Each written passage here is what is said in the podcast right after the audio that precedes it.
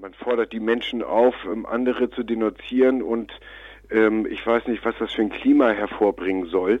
Ähm, viel sinnvoller ist es natürlich, äh, nach dem Muster in, in, Berlin zu arbeiten, die halt sagen, es gibt hier Obdachlose anscheinend, die ähm, Hilfe benötigen. Und dafür haben wir dann extra Sozialarbeiter, die von mir aus auch mit einem Kontrolleur gemeinsam dann mit der S-Bahn fahren, um nach Lösungen zu suchen. Aber ähm, einfach ähm, nach dem Motto, so jetzt können Sie hier ihr, Ihren Ärgerluft machen und rufen Sie uns an, bei der nächsten Bahnstation holen wir dann die Musiker oder die, die Obdachlosen raus. Nee, in so einer Stadt möchte ich eigentlich nicht wohnen.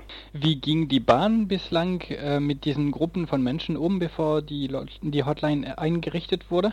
Naja, wenn Sie das festgestellt haben oder wenn Sie die rein zufällig entdeckt haben, gab es äh, für die Musiker in der Regel immer ein Ticket für Schwarzfahren. Also 80 Euro mussten sie an Strafe bezahlen. Also wir haben schon sehr viele Rumänen kennengelernt, die immens hohe Schulden bei der Bahn hatten, obwohl sie eine Fahrkarte hatten. Die haben sie vorgezeigt. Teilweise haben sie dann gesagt, so diese Fahrkarte hat keine Gültigkeit, äh, wenn sie Musik machen in der Bahn. Und man hat ihnen die Fahrkarte entwendet und ein Ticket ausgestellt.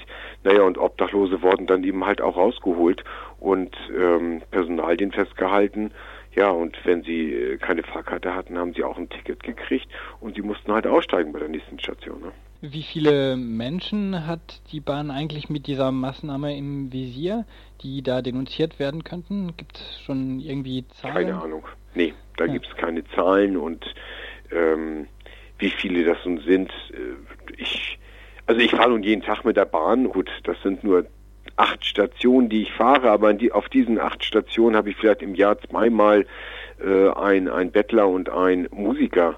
Also äh, das ist jetzt nicht irgendwie, dass in jeder Station Leute einsteigen und bei der nächsten wieder aussteigen und dass man permanent angebettelt wird oder dass man permanent irgendwie belästigt wird oder sowas. Also äh, ich finde, äh, das hält sich hier wirklich in Grenzen. Das ist, ist keine Belästigung, überhaupt nicht. In einem Artikel ähm, zitiert ja Bahnsprecher Maya Lovis mit den Worten, die Bahn ist kein geeigneter Ort für Obdachlose. Für sie gibt es zahlreiche Angebote und Hilfseinrichtungen in Hamburg. Würdest du dem zustimmen?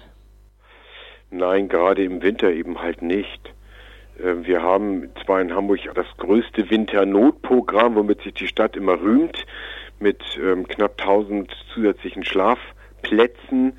Ähm, aber erstens reicht es nicht aus. Zweitens ähm, hat man in diesem Jahr beziehungsweise zum Ende letzten Jahres ganz stark eine Grenze gezogen zwischen osteuropäischen Obdachlosen und unseren deutschen Obdachlosen. Nein, also die Menschen, die einen sogenannten Rechtsanspruch hatten, also die hier schon mal gearbeitet haben, die durften auch ins Verdano-Programm. Aber alle osteuropäischen Wanderarbeiter durften nur für maximal eine Woche rein und haben dann ein Ticket äh, in die Hand gedrückt bekommen, um nach Hause zu fahren. Und viele haben es nicht in Anspruch genommen, sondern schlafen seitdem auf der Straße und tagsüber, wenn es kalt ist, halten sich halt in der S-Bahn auf. Wie rechtmäßig ist das denn, ähm, dieser äh, Umgang zwischen deutschen und nicht-deutschen obdachlosen Menschen? Naja, sie werden als freiwillige Obdachlose ähm, betrachtet, weil sie halt noch eine Meldeadresse haben. Und ähm, wenn ich eine Meldeadresse in einem ja, anderem Land habe, mit einer Unterkunft, mit einer Wohnung und das eben halt nicht in Anspruch nehme, sagt die Stadt, dann ist derjenige halt freiwillig obdachlos. Er begibt sich freiwillig hier in die Wohnungslosigkeit, obwohl er eben halt im Heimatland eine Wohnung, ein Haus zur Verfügung hätte und dann wäre er eben halt nicht unter diesen Problemfällen.